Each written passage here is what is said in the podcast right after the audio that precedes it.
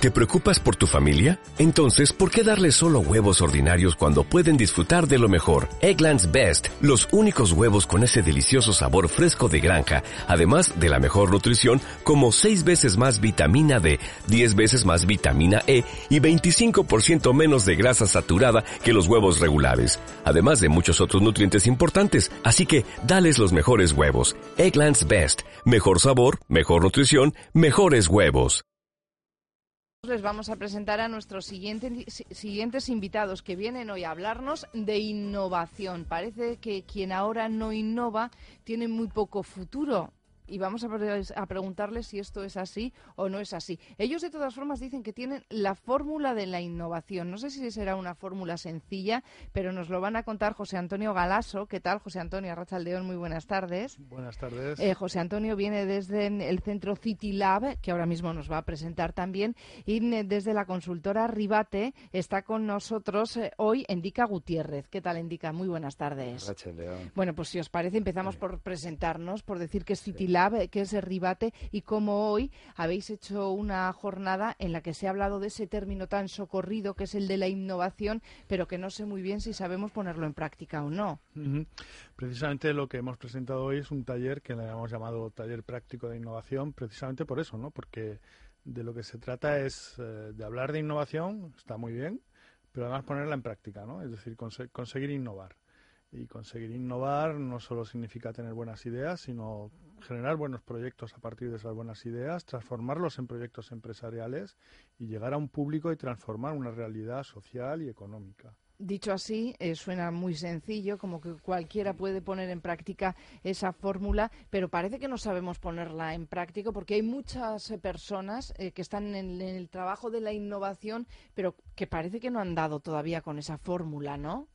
Sí, bueno, efectivamente, no. Eh, cuando hemos estado hablando muchas veces Citilab y, y Ribate, ¿no? Pues lo que nos hemos dado cuenta es que la gente investiga, desarrolla, pero luego le falta realmente poner en práctica, ¿no? Es decir, se genera muchísimo conocimiento del cual luego no se da una salida. ¿Y, qué pasa con ese conocimiento? ¿Se pierde?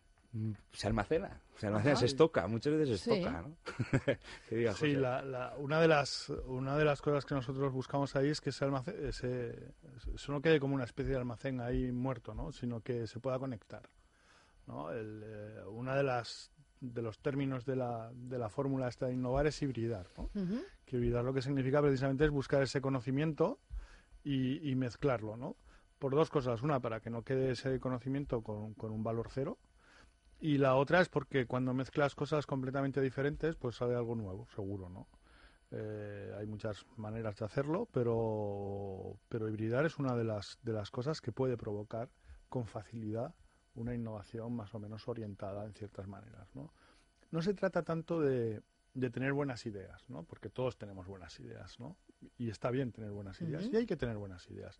O por lo menos tenemos ideas, luego que sean buenas o no tenemos ideas.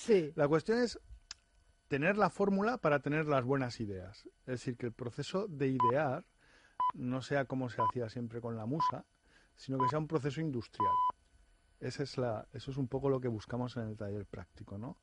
Que haya una parte de inspiración, de creatividad, pero que se haga de una manera metódica, que sea una continuidad o que dé un proceso de continuidad hacia acabar en un producto final que ha de ser consumido o que ha de ser eh, eh, trabajado por, por, un cliente, ¿no? ¿Cuántos conceptos tiene esta fórmula de la innovación? Hemos hablado de hibridar, pero tiene que haber alguno más, ¿no? Sí, bueno, otro de los componentes clave de la, de la fórmula sería practicar, ¿no? Practicar eh, ha sido, en cierta manera, lo que ha unido además a Ribate y a Citilab.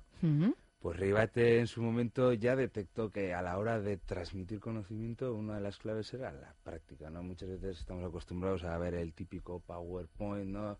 Para explicar algo, nosotros decimos ir más allá y, en este caso pues hacer a la gente tocar, romper cosas, ¿no?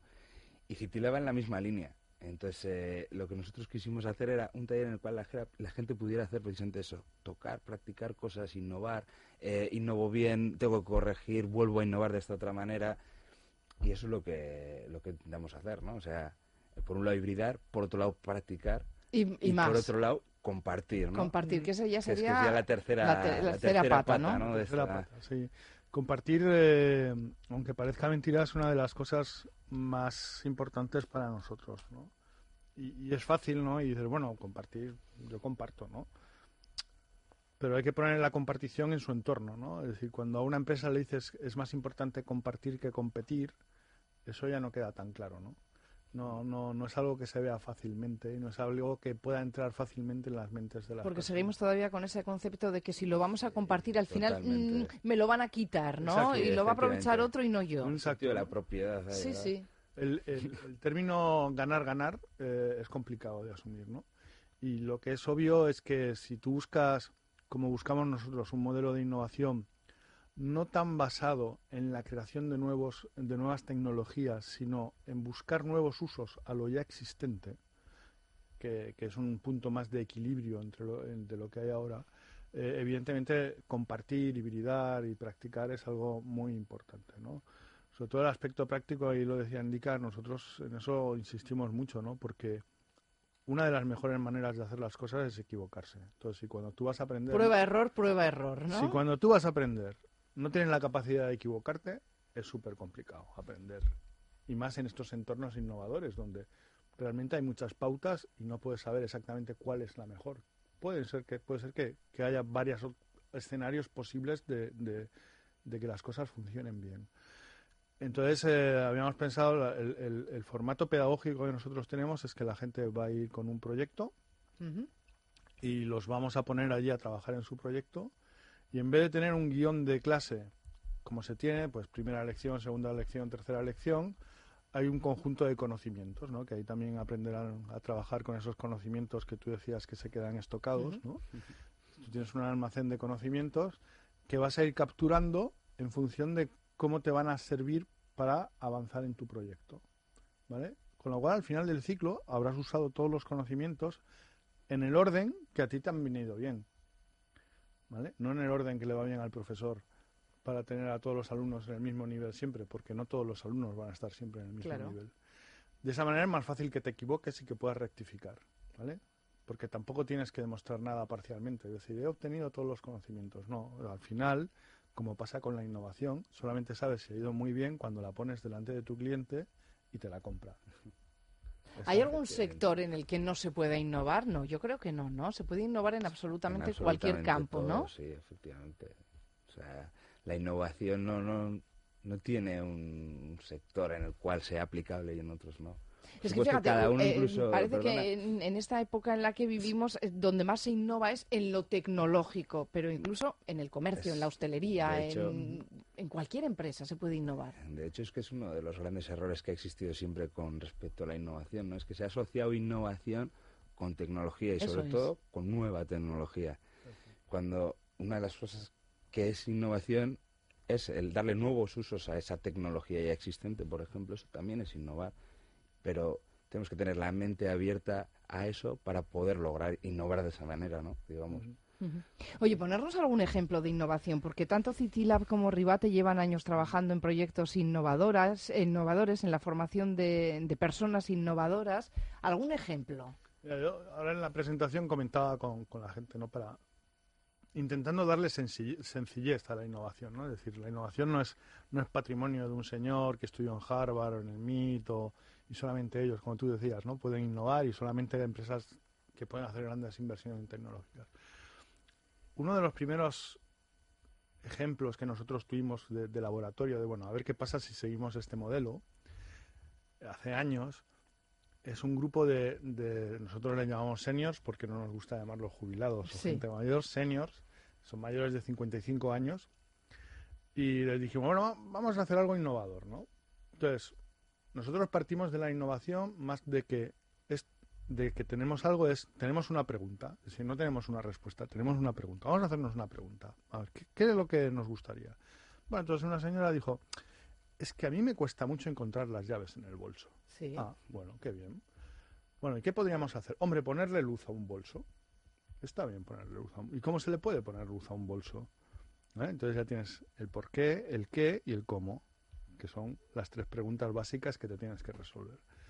Entonces, ¿cómo? Pues bueno, de una manera innovadora. Pues vamos a poner una, una célula que cuando se abre la cremallera detecta que algo se ha abierto, ilumina y con cuatro cosas, unas pilas que tenían por allí, unas bombillitas que tenía, y nosotros le pusimos una cosa que era un poco más sofisticada, pero que me parece que costaba 15 euros, una cosa así, no, nada del otro mundo, y dándoles la información, conectándolos a personas y haciéndolo, vale, muy posiblemente si me hubiera puesto yo o Indica a hacerlo, lo hubiéramos hecho en dos días, ellos tardaron dos meses, pero al final consiguieron hacer un bolso que cuando se abre se ilumina y puedes encontrar. Bueno, ¿y dónde encontramos ese bolso? Porque el problema de las llaves es un problema global, ¿eh?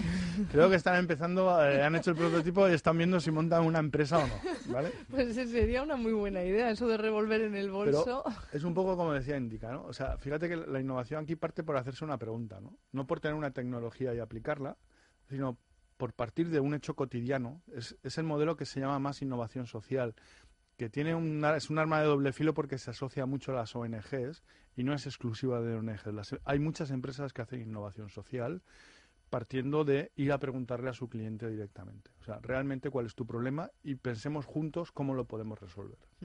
¿Tu ejemplo de innovación indica? Bueno, pues yo desde que estoy en Ribate, la verdad es que todo lo que he hecho ha sido innovador, ¿no? Porque ha sido todo crear algo partir de un conocimiento que ya teníamos, pero bueno, hemos tenido también que investigar, hemos desarrollado. Nosotros, por ejemplo, yo concretamente me encargo del área de talleres prácticos y bueno, hemos diseñado el taller práctico LeanTac, que es para, para que la gente se forme en, lo que es eh, técnicas de Lean Manufacturing, ¿no?